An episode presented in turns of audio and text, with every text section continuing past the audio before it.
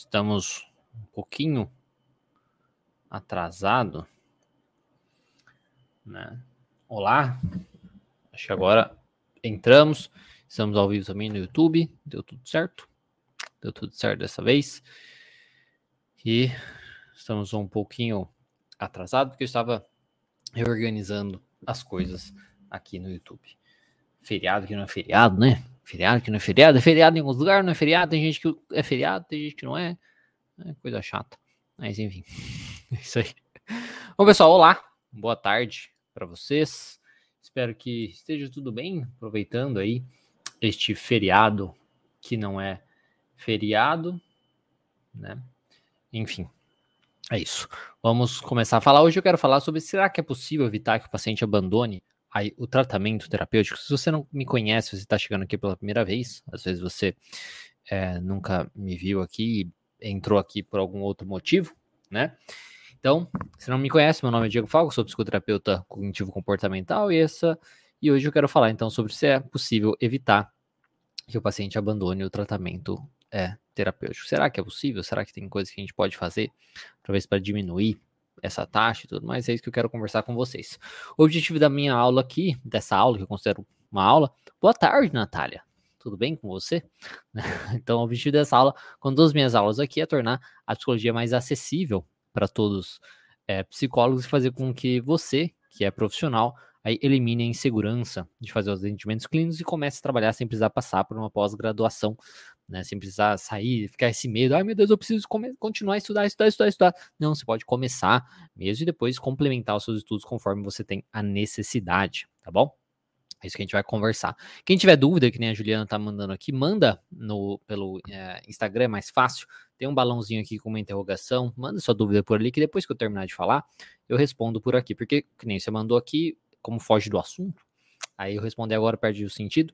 Então aí vai subindo e aí eu vou perder sua pergunta. Então manda pelo esse balãozinho de interrogação que é mais fácil depois eu responder. Se você estiver assistindo pelo YouTube ou pelo Facebook, é só você comentar, que aí aparece aqui para mim, depois eu respondo também, tá bom? É isso. Então vamos lá. Será que é possível evitar que o paciente abandone o tratamento aí terapêutico? Lembrando, deixando muito claro, né, que eu não sou nenhum senhor da verdade, então podemos ter, digamos que, é, ideias diferentes e pessoas que podem trazer coisas diferentes, vivências diferentes e coisas nesse sentido, tá bom? Mas é isso que eu vou falar com vocês. Então, o que seria, né? Primeiro, essa coisa do abandono. Acho, acho que é bom falar um pouquinho sobre isso do abandono, né? Todos os psicoterapeutas, né? Querendo ou não, aí de forma geral, todas as pessoas que decidem realizar né, psicoterapia, ah, vou realizar atendimento clínico, tá? É o que eu sempre quis, no começo da faculdade, sempre quis isso, coisas nesse sentido, enfrentam em algum momento da carreira, querendo ou não, é, essa questão de pessoas que abandonam a terapia. Na, na realidade, a gente enfrenta isso durante toda a carreira, né? nem em algum momento. Claro que conforme a gente vai aprendendo algumas coisas, que é até isso que eu quero conversar com vocês, a gente pode diminuir um pouco essa taxa, ou, é, e ou, talvez, é, diminuir o quanto a gente se importa também com isso, entendendo coisas que a gente não, às vezes a gente não pode controlar a respeito dessas coisas. Então é uma coisa que é normal. Tá? É praticamente impossível você começar atendimento clínico e não ter pacientes que vão abandonar o atendimento eventualmente. Tá? É praticamente impossível mesmo, porque tem muitas variáveis aí que é, influenciam nisso. Só que mesmo assim a gente pode realizar algumas coisas para diminuir, como eu já falei aqui, a taxa de abandono dos nossos pacientes, tá? Então a gente pode diminuir essa taxa de abandono, é mesmo que é uma coisa que acontece com uma certa frequência, que sempre vai acontecer, independente de qualquer coisa. É bom falar também que a falta de engajamento, que eu até comentei numa em uma, uma aula anterior, uma live anterior, é, pode ser uma espécie de abandono aí da terapia, se a gente pensar de uma maneira mais assim, né, lá, filosófico, sei lá. E teve, e, e, teve uma live que eu falei sobre isso. Se você quiser conferir, depois você dá uma olhada lá, que é o que fazer quando o paciente não se envolve na terapia. Se eu não me engano, é essa live que é, eu não consegui fazer no YouTube, que deu problema, que deu problema no navegador. E aí eu só fiz no, no Instagram, mas eu acho que foi a live da semana passada, tá bom? Depois você confere lá um pouco que eu falei sobre isso, o paciente que às vezes não se engaja na terapia, não se gaste no tratamento. Tirando então esse abandono aí de do que o paciente tem de espírito, vamos colocar assim, da terapia, que seria essa falta de engajamento. Nós temos também o abandono tradicional, que é justamente o que a gente está falando, que é o paciente simplesmente parar de vir de vir na terapia, né? Ele desistir do todo de todo o processo aí de terapia. E pode ser algo querendo não comunicado pelo paciente, ele chegar para você ali na, na sessão e falar que ah, não vou vir mais por conta disso, disso, disso. Pode ser algo que às vezes ele manda mensagem também antes da sessão, ou pode ser algo que ele simplesmente some, né? Some, te bloqueia e às vezes até te deve dinheiro, até te deve dinheiro e some e você não consegue nada com isso. Então é uma coisa que pode acontecer e acontece, né? Acontece, faz parte. É, e traz, querendo ou não, quando independente de como isso acontece, né? Esse abandono é, traz aí um sentimento de impotência, né, traz um sentimento de impotência muito grande para a gente e mexe um pouquinho com a nossa noção de capacidade profissional. A gente começa a pensar, pô, será que eu sou um profissional incapaz? Será que eu sou um profissional insuficiente? Será que é culpa minha? Né? Será que eu poderia ter feito alguma coisa diferente? Por que, que o paciente está abandonando e tudo mais? Então, traz muito essa questão de, de nós sermos impotentes, querendo ou não, é totalmente impotente se o paciente decide continuar ou não, né? Como também mexe um pouquinho com a nossa insegurança, com a nossa autoconfiança aí como profissional. Só que, né, uma coisa acho que é bacana falar que tá tudo bem, que isso é, faz parte. Né? Então tá tudo bem. E é bom para aproveitar, assim, até para a gente treinar a aceitação das coisas, né? Treinar a aceitação das coisas que a gente não tem controle sobre da vida, infelizmente grande parte da vida nós não temos controle, e para ver o que pode melhorar, né, o que a gente pode melhorar também como profissional, nem que seja um pouquinho, a gente sempre pode melhorar alguma coisa como profissional, né, principalmente se a gente nota um certo padrão. Então a primeira coisa falar sobre essa questão do abandono é isso, que é uma coisa completamente normal, que faz parte e que mexe realmente com a gente, com a nossa segurança, insegurança é, profissional, mas que serve também como um aprendizado para a gente crescer como profissional e também como pessoa, né, de modo geral. Se a gente cresce como profissional, a gente cresce mais ou menos como pessoa também. Faz parte da vida. Tá tudo misturado, né? Não tem como a gente ignorar uma parte da vida separada, né? Deixar separado. E agora falar então sobre alguns motivos que podem levar ao abandono. Se eu, se eu falar que, se eu esquecer de algum motivo, porque isso aqui eu montei aqui, mas às vezes você tem também uma ideia de algum motivo que pode levar o paciente ao abandono. Aí você manda na pergunta aqui que eu falei no, no balãozinho com a interrogação, ou se você estiver assistindo pelo YouTube ou pelo Facebook, manda nos comentários, que a gente conversa também sobre isso, tá? Mas enfim, coloquei aqui. Primeiramente, é, motivos que são coisas que nós não controlamos? Na maioria das vezes. Coisas que infelizmente, nós não temos nenhum controle sobre, que podem levar o paciente a desistir né, da terapia, do processo de terapia, pode ajudar o paciente a ir abandonar né, todo o processo. Primeira coisa, ele nunca quis fazer terapia. a gente pode ter isso, por exemplo, é, tipo, casais, né, que às vezes estão brigando e tudo mais, aí um insiste pro outro fazer a terapia, né? Então, às vezes, uma mulher, a mulher insiste pro cara fazer a terapia, aí o cara busca, ela até marca para ele, né? Acontece muito isso, ela marca, marca terapia para ele, ele vai lá, mas ele nunca quis fazer, eu tô aqui porque minha mulher quer, né? Porque ela acha que eu tô assim, porque ela acha que eu sou assado, né? Ou, ou pacientes adolescentes também, muitas vezes. O pai marcou, né? O pai quer, porque o pai quer que o filho ache de tal maneira que seja disso, daquilo. Então, isso pode levar a um abandono de terapia de um modo muito é, claro, né?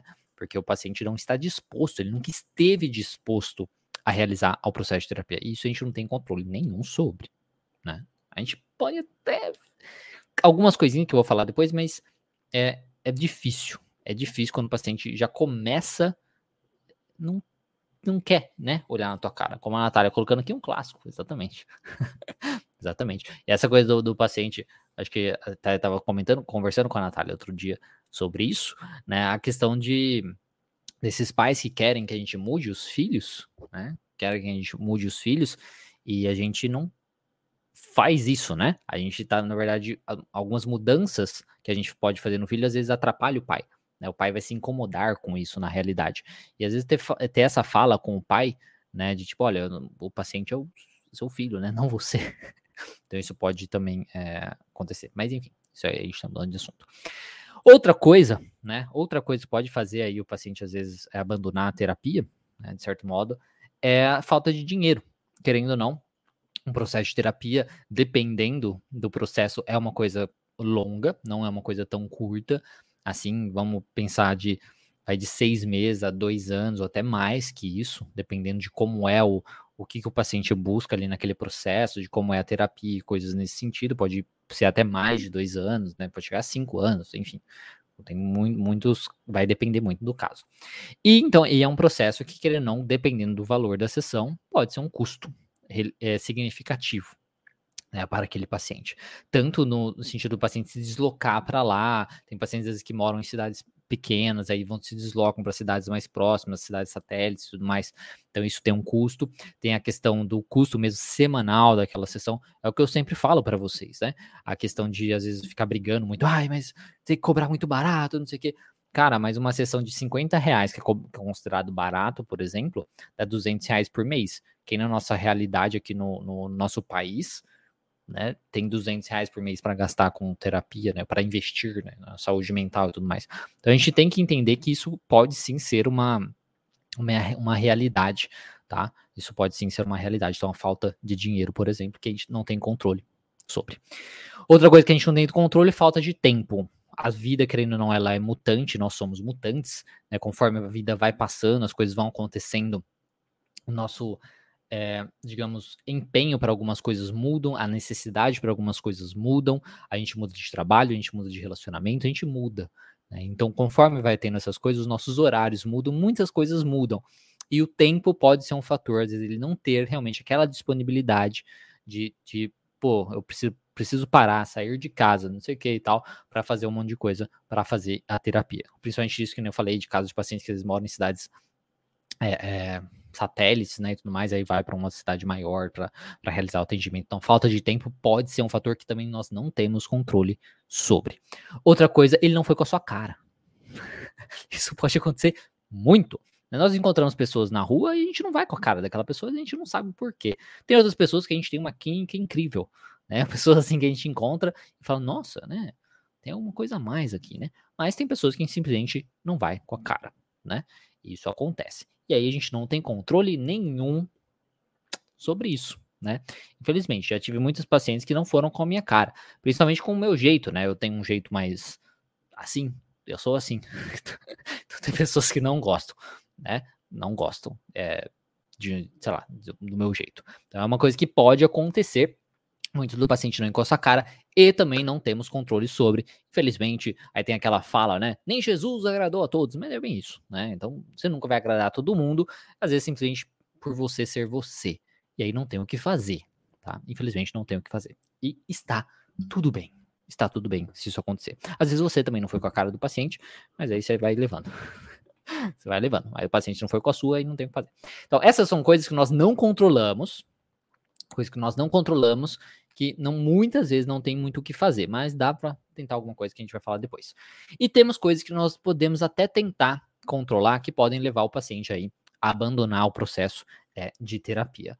Uma uma coisa que pode acontecer, por exemplo, é que a terapia ela pode, ela pode trazer mudanças. Né? Se o paciente mudar né, com o processo de terapia, porque querendo não, o processo de terapia traz mudanças, né? Essa é a ideia, né? E lá para não mudar nada na vida, não mudar nada de, sei lá, pensamento, raciocínio e tal, que é meio estranho, né? Então traz mudanças, independentemente, nem que seja uma pequena mudança, traz, né? Só que o mudar pode trazer uma dinâmica muito diferente, por exemplo, para a família daquele paciente. Muitas vezes a família depende, pode, vamos colocar não, não, não gosto de falar isso dessa maneira, porque a, a, a TC não fala muito assim, faz de psicanálise, mas nós temos o novo inconsciente na TC, né? Então a gente fala um pouquinho disso.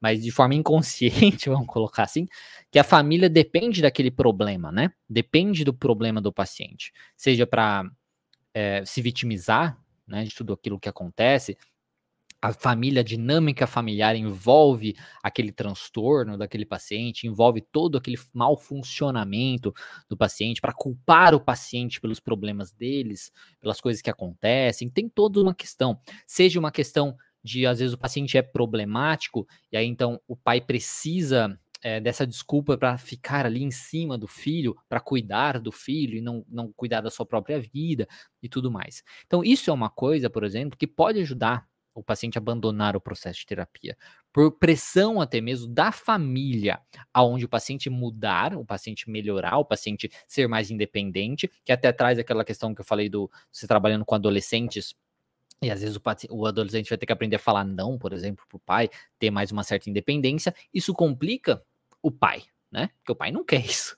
Então muda a dinâmica da família e isso pode influenciar aí o paciente abandonar o processo de terapia por pressão ou no caso, por exemplo, de pacientes adolescentes que ele não está pagando terapia, é o próprio pai que paga, o pai se incomoda, o pai tira o, paciente da terapia.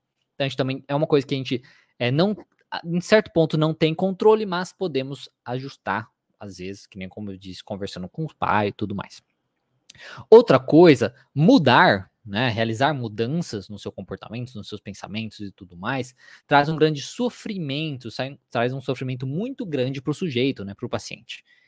Isso, querendo ou não, é verdade para todo o processo de terapia, né? Realmente traz um sofrimento mudar. Porque pensa assim, se você tem 30 anos de idade, 33, 34, 35, não importa, foram 30 e poucos anos de idade, você formando aí as suas crenças disfuncionais a respeito de você mesmo, do mundo e do futuro. Então você está muito dentro de você. E no processo de terapia, principalmente da terapia cognitivo comportamental, Aí, o que a gente vai buscar fazer de modo aí inicialmente indireto e depois de forma mais direta, é trabalhar com essas crenças, é meio que desconstruir essas crenças, enfraquecer essas crenças e desenvolver crenças mais funcionais. Só que, como você foi formando essas crenças durante todo esse seu desenvolvimento, ao você destruir essas crenças, é quase como se você estivesse se destruindo, né? porque é uma coisa muito interna, é quem você é até então. Né? Então você está destruindo quem você é. Então não é uma coisa fácil, de, de, digamos, de se vivenciar. Tá? Traz um sofrimento. Tanto isso, essa desconstrução, vamos colocar assim, como também o processo de terapia que envolve você enfrentar coisas, envolve você enfrentar os seus medos, envolve você realmente investir um tempo aí e sofrer enquanto você está lidando com todas essas coisas. Então, o mudar traz um sofrimento grande para o paciente, querendo ou não, e isso pode ser um motivo dele abandonar a terapia também. Poxa, eu tô aqui, eu quero melhorar, eu quero me sentir bem, eu não quero sofrer para me sentir bem. Né? Muitas vezes buscam, e aí cai naquelas falácias de, de curas mágicas, enfim, daquelas coisas mágicas que a gente vê por aí, que beira até um charlatanismo, né? Tipo, ah, se cure uma sessão, faça não sei o que. E aí é fácil pegar essas pessoas é, desprevenidas e, enfim, elas ficam presas na mesma coisa, não adianta nada. Outra coisa que a gente pode até controlar, que pode ajudar a fazer o paciente também abandonar a terapia, é o horário ruim. Às vezes, um horário da terapia, no momento ali que ele tá, é, seja de manhã, seja de tarde, de noite, não importa, é um horário ruim para ele. Né? E a gente às vezes pode controlar isso. Outra coisa, ele não se adaptou à sua forma de trabalho. Né? Assim como a questão de não ir com a sua cara, ele não vai com a cara do seu jeito de trabalhar ou da sua abordagem, não importa. A questão é que às vezes ele não se adaptou a esse seu jeito de trabalhar e aí, né, você pode às vezes realizar algumas mudanças também. E outra coisa é às vezes ele não está melhorando né, na terapia, então ele já está num processo há muito tempo, ele não está melhorando ou ele até está melhorando, mas ele não nota a melhora. Ele não percebe a melhora dele. E aí é nosso papel realizar isso, ajudar ele a notar aí a sua melhora, tá bom? Então, isso aí são os motivos, que é lance que eu separei, depois re, re, reforço aqui, se você sabe de algum outro motivo, pode estimular o paciente a abandonar a terapia, você comenta aí.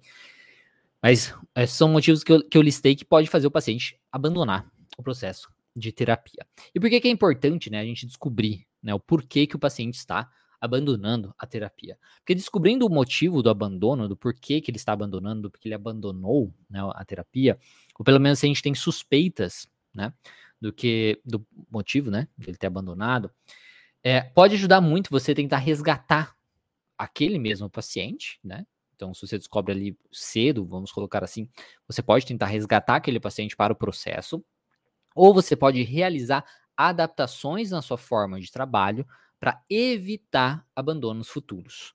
Então, se você tem essa consciência, né? Nós estamos um veião aqui na testa.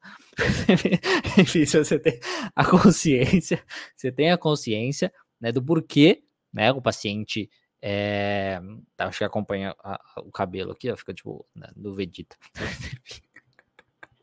Se você tem a consciência do porquê o paciente está abandonando a terapia, é, você consegue então realizar também adaptações no processo de trabalho para evitar aí, possíveis abandonos aí, futuros, né? Infelizmente, os motivos que a gente não controla né, desse abandono, a gente talvez não pode fazer muita coisa. Às vezes a gente pode tentar, mas talvez não vai ser uma coisa tão possível de ser realizada. E, e a gente não pode fazer muita coisa a não ser aceitar a realidade. Então, mesmo que às vezes são os objetivos que a gente não controla, isso não é fácil né, de ser realizado, essa questão de aceitar a realidade, mas a gente pode praticar essa aceitação da realidade. Porque, né, às vezes até, até sei lá, faculdade, até o final disso, muitas coisas que podem acontecer na nossa vida, às vezes a gente tem um certo controle, né? E aí, quando a gente parte para a parte profissional, do vamos ver e tal, a gente vê que a gente é, é impotente mesmo a muitas coisas da vida. Então isso fica um pouco mais complicado. Então não é fácil, mas às vezes praticando um exercício de, de aceitação né, pode ajudar a gente, como por exemplo uma, medicação, uma medicação meditação né, de mindfulness, ou uma leitura, às vezes, de um cartão de enfrentamento dentro da TCC mesmo, de você desenvolver um cartão de enfrentamento sobre a nossa impotência é, sobre as coisas, né, frente às coisas, e que tá tudo bem, que não tem problema nenhum, né? Você ser impotente frente a muitas coisas, que a gente tem que, digamos, se importar com o que a gente pode controlar, né? o que a gente pode fazer, coisas assim. Realizar essas coisas para buscar a aceitação disso pode ajudar um pouquinho você a não se importar tanto com as coisas que você não pode controlar que influenciam o paciente a abandonar a terapia. Então, saber o motivo do paciente a, do, dele ter abandonado ou dele querer abandonar pode ajudar pode ser muito bom, tanto para você aprender a aceitar o que você não pode controlar, ou para você realizar mudanças, resgatar aquele paciente e realizar mudanças para adaptar o seu processo para evitar aí um possível aí, abandono também.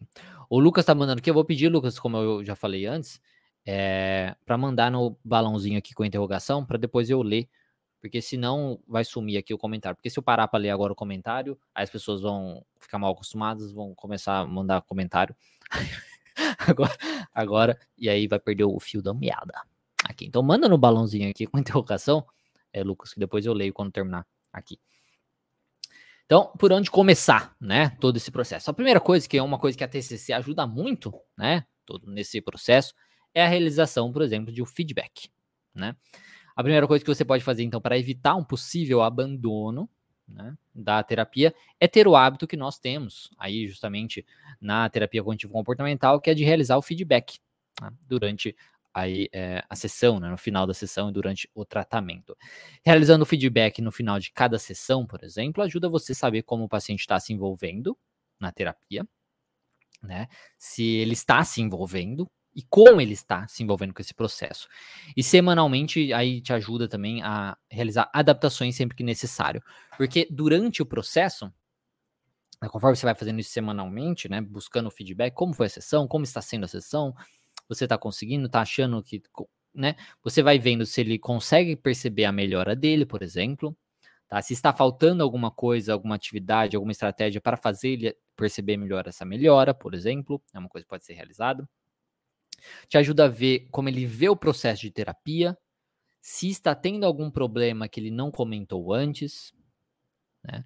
E ajuda no desenvolvimento de uma melhor relação terapêutica ali com aquele paciente, onde ele vê que a opinião dele importa, que né, o que ele pensa sobre aquilo importa e tudo mais. Então, ajuda a trabalhar nisso para que ele se sinta mais confortável também de falar quando alguma coisa incomoda, coisas nesse sentido, para você também evitar um possível abandono nesse processo. Então, realizar o feedback no final de cada sessão ajuda você a saber como o paciente está se envolvendo com a terapia semanalmente e te ajudar aí também a realizar adaptações sempre que necessário, tá? E realizar o feedback periódico ou avaliação periódica, vamos colocar dessa maneira, te ajuda a mostrar para o paciente. O que, que, seria isso? A avaliação periódica é tipo, por exemplo, a cada oito sessões, tá? Por exemplo, então a cada dois meses, ou a cada mês também. Você pode realizar uma avaliação periódica para ver na questão é, do processo como um todo, como está sendo, se vocês estão chegando perto das metas, estão muito longe das metas. Algumas metas já foram cumpridas, às vezes vocês nem perceberam, tá? Então, realizar essa avaliação periódica ajuda muito também nessa questão, por exemplo, do paciente reconhecer os ganhos dele de terapia, o que, que ele fez que está dando certo, o que ele está fazendo que está dando certo, as, a melhora dele, coisas nesse sentido. Tá? Então, a avaliação periódica, realizar isso vai te ajudar a mostrar para o paciente aí o progresso dele, né? o que ele fez para melhorar e como está sendo o processo terapêutico como um todo. E realizar o feedback, então, é, ajuda muito você estar mais ciente, né, realmente mais consciente de como estão indo as coisas na terapia e também você pode ir notando alguns padrões né, de adaptações que são feitas para alguns tipos de pacientes que te prepara para pacientes futuros. E daí você vai notando, né? Poxa, esse tipo de paciente não gosta desse dessa coisa específica do meu modo de trabalhar. Então, aí quando você já começa a atender aquele paciente, um tipo de paciente parecido, você já realiza essas adaptações de início e tudo mais. Então, você já começa a evitar, digamos, problemas, possíveis problemas aí com possíveis tipos de pacientes. Tá bom, então a primeira coisa, então, para ajudar nessa questão da, do abandono é o feedback. É realizar o feedback, é trabalhar ali com o paciente, você entender o que está passando na cabecinha dele, para não deixar para o momento, para aquele momento ali do, da hora que ele falar que vai abandonar a terapia e simplesmente abandonar. Você já vai trabalhando com aquele paciente para você já vendo possíveis problemas, possíveis indícios de que aqui de tal coisa pode ser um problema e tudo mais, para você realizar as necessárias adaptações. Então, a primeira coisa que pode ajudar muito a diminuir a taxa de abandono é a realização de feedback semanal e da avaliação periódica para você ver o processo como um todo e ajudar o paciente também a reconhecer a sua melhora, tá? E agora passando sobre cada uma dessas dos motivos, né, que eu tinha listado, né, por exemplo, das coisas que nós controlamos, né, das coisas que nós não controlamos. Se o paciente, né, se, é, se o problema é a questão que ele nunca quis fazer terapia, por exemplo, a gente pode, né, a, como ele já tá ali mesmo, ele nunca quis, mas ele já tá lá. Então, enfim, a gente pode tentar trabalhar com o paciente é, a ideia dos valores dele, por exemplo. Quais são os valores dele? Se ele estiver aberto para isso, pelo menos, quais seriam os valores dele? Como vida, né? De vida mesmo, de pessoa, como pessoa, é, quem ele gostaria de, de ser, enfim, coisas nesse sentido.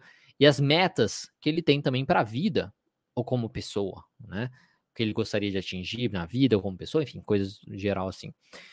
E a gente pode tentar ajudar ele a enxergar dessa maneira. Tudo bem, você não quer realizar terapia tudo bem, você não quer fazer o que sua esposa quer que você faça na terapia, você não quer mudar, você não acha que precisa. Mas existe algum valor que você tem de vida? Quais são seus valores? Quais são suas metas que talvez é, poderia, é, eu poderia te ajudar com isso? Né? Será que existe algum valor que você está quebrando ou que está te, te, deixando insatisfeito de continuar agindo como você está agindo? Ou que você não está atingindo uma meta que você gostaria, se você continuar agindo dessa maneira? Tá? Então, trabalhar com essa questão de valores e metas pode ajudar, em alguns casos, nessas questões do paciente que nunca quis fazer a terapia, mas já que ele está lá, vamos tentar alguma coisa. Então, isso é uma coisa que você poderia tentar com esses pacientes, por exemplo. Outra coisa é a falta de dinheiro, como a gente comentou. Nós, querendo não, podemos, nós somos profissionais livres para isso, né? A gente pode realizar, às vezes, algum acordo de preço por exemplo, com o paciente. Seja uma questão de pacote, né, vamos realizar pacotes, aí tem um, um, um abatimento, aí do, do, tem um desconto, sei lá.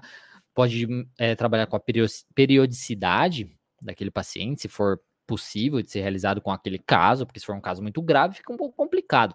Mas dependendo daquele caso, dependendo do, da fase do, do tratamento e tudo mais, mas sempre deixando muito claro o impacto disso também no tratamento, entendendo que uma sessão que é quinzenal, por exemplo, é bem diferente de uma sessão semanal, onde você está semanalmente vendo as dificuldades e tudo mais.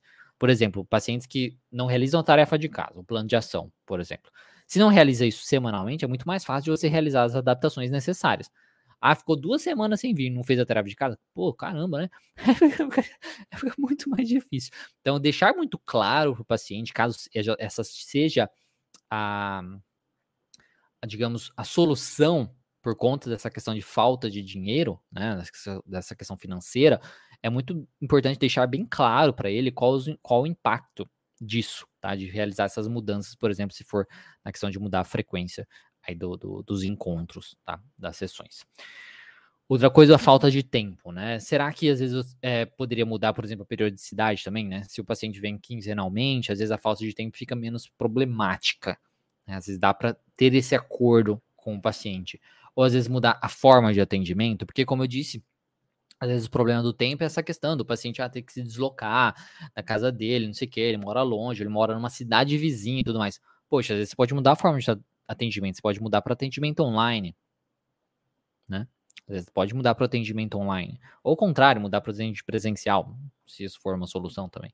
Então, é uma coisa que buscar soluções para aquele caso específico pode ser uma coisa que pode ser possível de ser realizado dependendo do caso.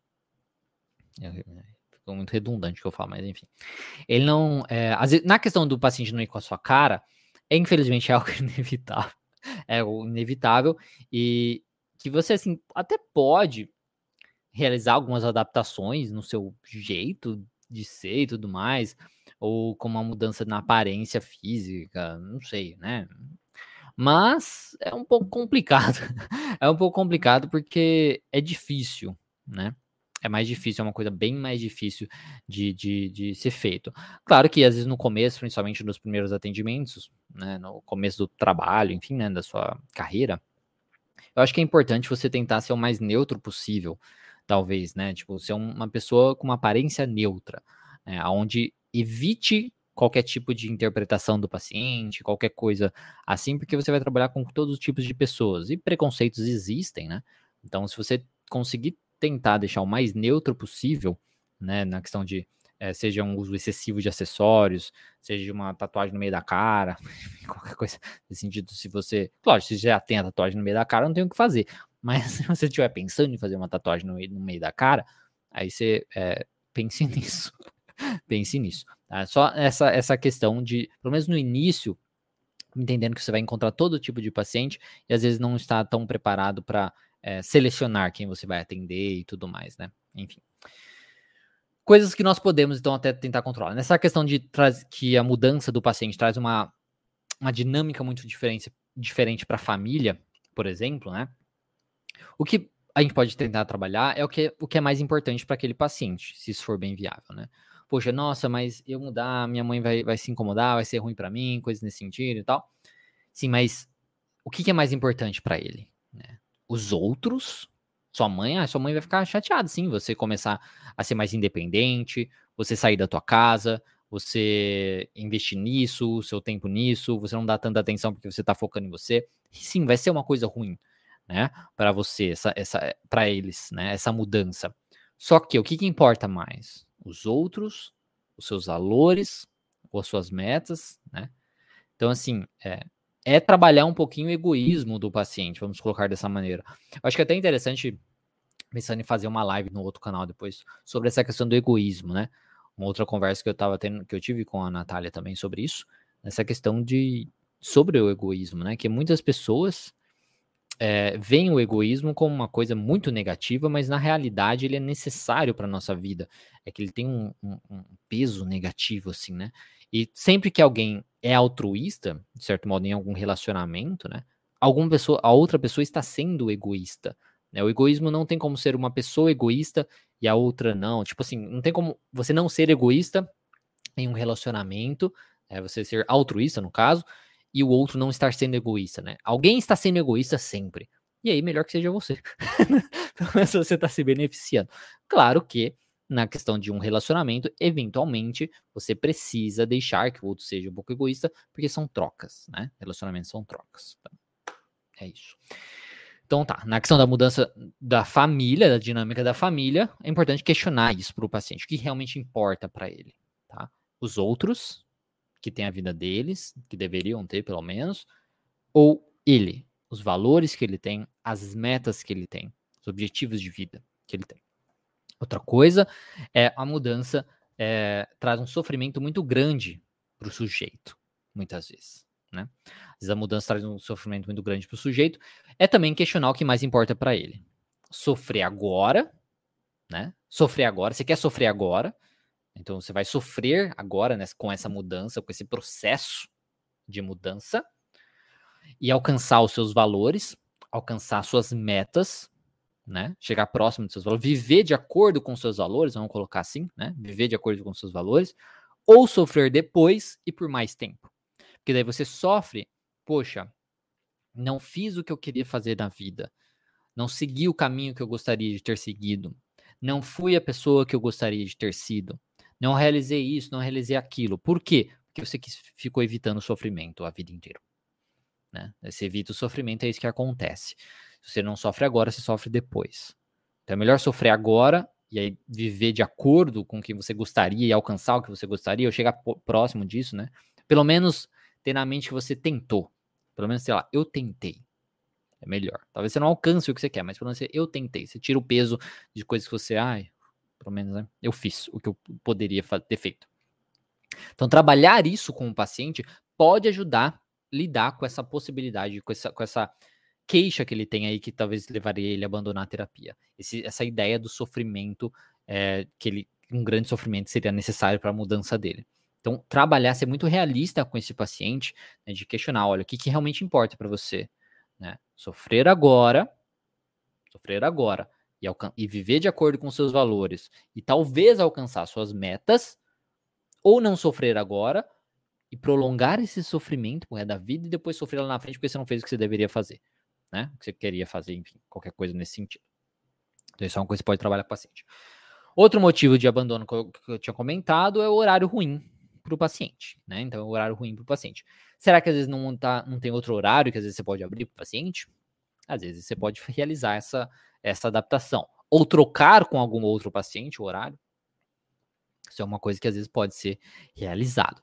Já, teve, já tive vários, vários pacientes que no começo mesmo, é, eu atendia, sei lá, sábado até 7 horas da noite, assim.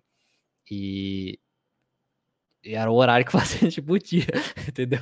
Então eu vou fazer o quê? Tinha sábado, 7 horas da noite. Conforme não, não tive tanta necessidade, assim, pude realmente controlar mais meus horários, aí eu fui cortando esses horários.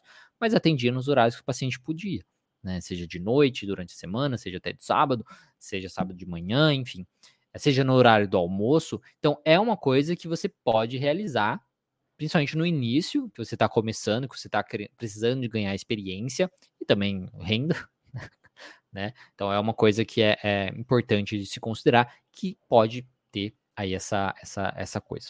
Tá?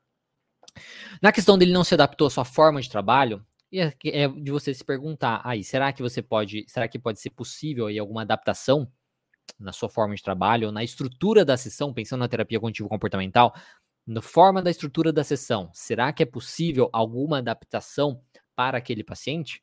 Normalmente sempre é possível. A TCC ela mostra isso muito bem para a gente. Ela tem a estrutura certinho e tal, mas ela pode ser adaptada baseada na necessidade daquele paciente, na necessidade daquele caso, transtorno, enfim coisas nesse sentido. Ela pode ser adaptada, tá? O nosso foco aqui é a melhora do paciente. Nosso foco aqui é o paciente, não é ficar apegado a algumas coisas. E a própria teoria da TCC permite essa adaptação. Então, assim, né? Não se existe a estrutura para você seguir, para te ajudar, mas você pode realizar adaptações quando necessário, principalmente que o foco é o paciente. É melhor ter muitas adaptações de o paciente fazer a terapia e seguir na terapia, tá? Realizando pequenas mudanças que sejam, do que ele abandonar e não fazer nada, né? Então, é isso que a gente tem que pensar aqui um pouquinho, tá? Então, assim, será que você pode, no seu modo de trabalhar é, e de interagir com o paciente também, realizar algumas mudanças, seu modo de falar, enfim, que nem, é, às vezes você é uma pessoa muito bocuda, que nem eu, às vezes ficar mais quieto, ser, mais, ser meio mais formal, Será que você pode? né? Então é uma coisa que é isso mesmo, né? pode acontecer. O que mais importa é o paciente melhorar, né? Então é isso mesmo. O pessoal está conversando aqui, Natália e o Nelson conversando sobre alguma coisa? Não sei, não estou prestando atenção para ver, senão, senão desfoco aqui. É, e o paciente, se ele está melhorando, ele não nota a melhora, né? avaliação do humor. É isso que você tem que fazer, basicamente. A avaliação do humor faz parte do, do processo aí da terapia cognitivo-comportamental no começo, né, da sessão. No começo da sessão, a gente faz a avaliação para saber como o paciente passou durante a semana, principalmente, sei lá, um paciente que tem é, o, o, principal aí é a depressão. Ah, ele tá, tá no estado depressivo e tudo mais. É avaliar aquela depressão durante aquela semana, por exemplo.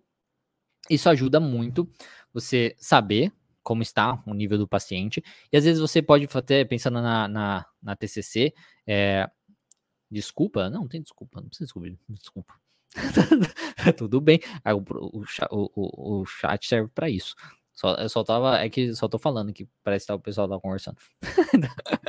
então, aí o paciente é, tem avaliação do humor, isso ajuda às vezes ter dados, né, para depois na avaliação periódica, que a gente faz, sei lá, cada dois meses, mostrar até para o paciente isso. Olha aqui, ó, você chegou aqui, você estava dessa maneira, chegou, você falou isso e daqui, o seu humor estava assim, e olha aqui esse processo, né? Já passou desse tempo, olha como tá agora o seu humor, como melhorou e tudo mais. Olha, quando caiu aqui, foi quando aconteceu tal coisa, você colocou aquela estratégia em prática, teve essa mudança, lembra? Olha como melhorou seu humor. Olha aqui como quando piorou, por exemplo, é porque aconteceu tal coisa na sua vida. Então, ajuda, tá? Realizar, por exemplo, a avaliação do humor do paciente ajuda você ir tendo dados semanalmente ali com aquele paciente, e aí depois, é, depois que acontece isso, né, depois que acontece isso de você ter a, a, a, os dados do paciente, você pode realizar a avaliação periódica para fazer um todo, né, para fazer esse todo aí do paciente ver isso. Eu acho que é muito bacana isso, que traz uma coisa muito mais visual mesmo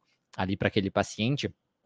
Tipo, poxa, que bacana. Então, quando, quando eu, faz, eu fiz isso diferente na minha vida, eu melhorei durante aquela semana. Ou quando tal coisa aconteceu, olha como essas coisas influenciam o meu humor, influenciam, enfim, todas essas coisas. Ou quando eu me comportei daquela maneira, quando, como piorou, e todas essas questões. Então, ajuda o paciente a notar a melhora dele e notar como a terapia está sendo benéfica para ele. Então, é um meio também de ajudar um pouquinho.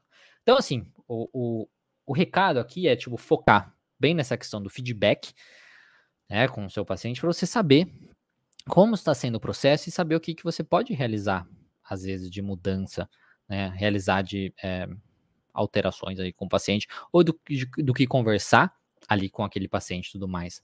Então, foco também no desenvolvimento da relação terapêutica. Eu acho que a relação terapêutica é muito é, assim, é, é relevante para todas as abordagens, né? De certo modo, a relação terapêutica é excelente, né? É o que ajuda, muitas vezes, o paciente se engajar mais e estar disposto a te escutar, né? Seguir aí, muitas vezes, é ver você como uma pessoa que está ali para ajudá-lo?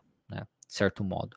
Então, ajuda muito nesse processo a ele manter. Então, é o foco no feedback, é o foco no desenvolvimento da relação terapêutica, para que ele se abra mais com você, para que ele confie em você e que você consiga ser mais direto também em alguns momentos, às vezes que são podem ser necessários, dependendo aí do caso também, tá bom? Como por exemplo nisso, né, de, de você às vezes falar do paciente sobre a questão do sofrimento dele e tudo mais. Isso é uma coisa que pode ser viável, tá bom? É isso que eu tinha para falar para vocês. Vamos ver então se temos comentários. Aqui no YouTube e Facebook não temos nada. Temos boa tarde e a Raimunda falando: você poderia explicar a depressão é, causar? Ou como, o que causa a depressão? É isso que você quer saber? Olha, tem alguns vídeos sobre isso no canal principal, acho que tem, sobre depressão. Dá uma pesquisa lá, pode ser interessante. É que esse conteúdo é mais direcionado para profissionais, então não é muito esse, esse foco, Raimundo. Tá. Sou nova aqui, ah, bacana. Bom que é a primeira, deve ser a primeira vez que você está aqui. Dá uma pesquisada depois lá no YouTube. Tem vários vídeos sobre depressão que talvez pode ajudar um pouquinho. Vamos ver perguntas aqui no Instagram. Eu não sei qual é a ordem. Pergunta, Instagram ele, ele não, não, ajuda muito. tá a ordem das coisas. Quando a ansiedade, opa, é, quando a ansiedade é insistente e a diária, insistente e diária, a pessoa pensa que vai passar mal ao sair de casa. Já ensinei a reestruturação cognitiva, eu acalmo-se, mas o paciente não diminui a ansiedade. Então, a ansiedade, ele tem uma ansiedade insistente diária, a pessoa pensa que vai passar mal ao sair de casa, né? Tá quase então uma agorofobia aí, né? Então, já ensinei a reestruturação cognitiva, acalme-se, mas o paciente não diminui a ansiedade. Então, ele precisa diminuir é, realmente a interpretação dele dessa ansiedade, né? A ansiedade é uma, ansiedade, uma emoção normal, né? Natural da vida. E, tipo, não. É, que, hum, que não mata, né? Vamos colocar dessa maneira, né? E realizar a, a digamos, a aceitação melhor dessa ansiedade pode ser importante. Então, eu trabalharia muito essa questão de psicoeducação sobre a ansiedade, né, com esse paciente. Ele precisa entender isso primeiro, porque se ele não entende isso, fica até difícil ele enfrentar essa questão.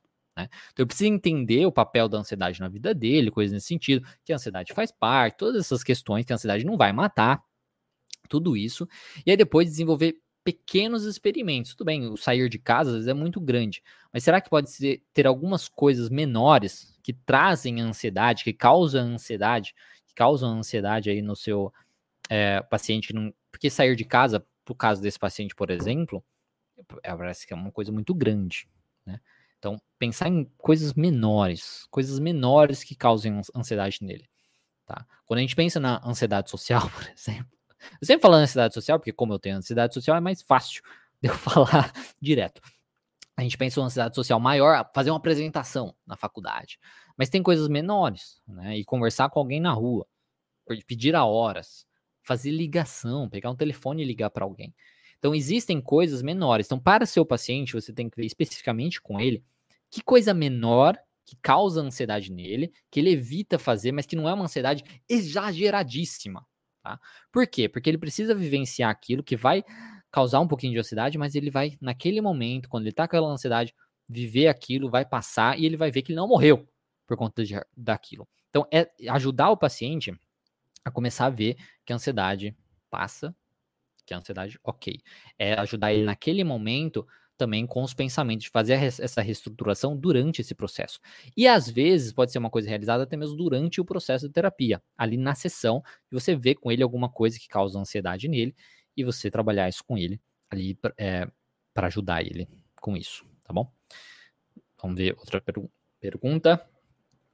Aqui temos aquela do, do Lucas, né, que tinha mandado. É...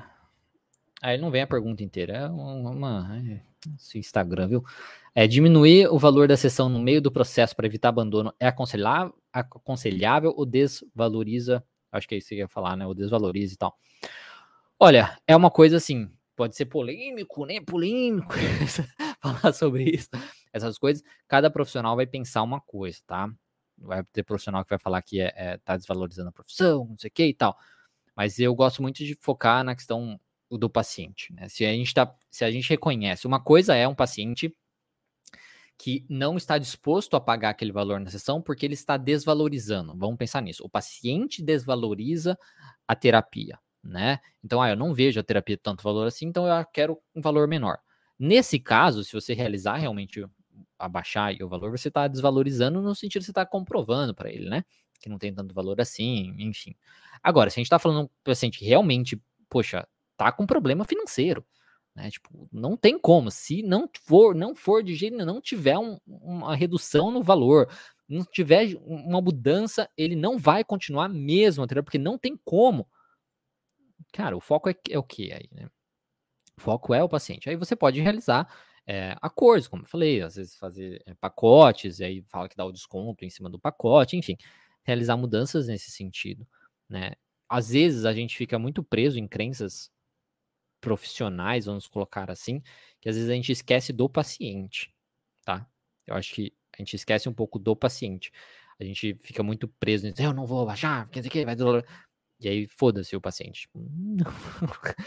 Às vezes realizar adaptações dependendo do caso. Mas é o que eu falei, isso é uma coisa muito polêmica. que vai ter gente absurda. O, o, isso que eu tô falando. Então é uma coisa que vai muito de você, tá? Eu gosto de pensar muito na questão do paciente, né? Do paciente. Então, se é uma coisa que é viável, mas tem que ser viável para você também. Vamos pensar nessa questão, tá? Esquece a questão de profissão, esquece na questão você. Você como profissional, você, pessoa, é viável para você também realizar essa, essa redução? Eu acho que isso é, é uma coisa válida, tá? Porque às vezes se você realiza essa redução e não é viável, poxa, aí eu não vou conseguir pagar minhas contas, aí não é viável, né? Você tem que estar tá confortável, não adianta nada. Você tá, tá se ferrando, digamos assim, para também realizar essas adaptações, tá? Então é uma coisa que você tem que perguntar. E aí você pode ver alternativas. Olha, eu não vou conseguir, eu não consigo abaixar o valor da sessão, mas aí eu posso às vezes é, é encaminhar para outro profissional, né, que eu conheço e tudo mais, enfim, dá para você fazer isso também pelo menos para o paciente continuar o processo de terapia com outra pessoa, mas pelo menos que ele continue, né, a terapia. Vai abandonar com você, mas enfim. Tá? Não sei se te respondi direito, viu? é, respondi da maneira que pude. Eu não consigo ver. Ele, eu, não sei, eu não sei a ordem aqui. Esse Instagram ele vai mudando as coisas. é muito triste. É, o Gustavo, quais interpretações da humanista você acha que complementam a TCC? Não sei. não sei. Conheço pouco para saber o que falar sobre isso. A Jéssica, você já falou sobre timidez, sobre a timidez?